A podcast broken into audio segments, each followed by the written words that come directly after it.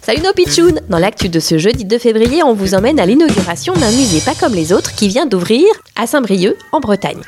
Salut les pitchounes Bienvenue dans notre tout nouveau musée Merci pour l'accueil, on est ravis d'être là, mais dites-moi, c'est un musée de quoi au juste C'est le musée mondial du cure-dent. Comment ça, vous avez fait un musée autour du cure-dent Ça, c'est une idée bizarre. C'est en hommage à Alfred Jarry, un artiste qui avait demandé comme dernière volonté d'être enterré. Avec son argent Avec ses plus beaux vêtements Non, non, avec son cure-dent. Ah bon, quelle drôle d'idée Du coup, on a fait un musée pour lui rendre hommage. Ici, on trouve plein de cure-dents bizarres. Oh, et ça c'est quoi Justement, c'est un énorme cure-dent en ivoire.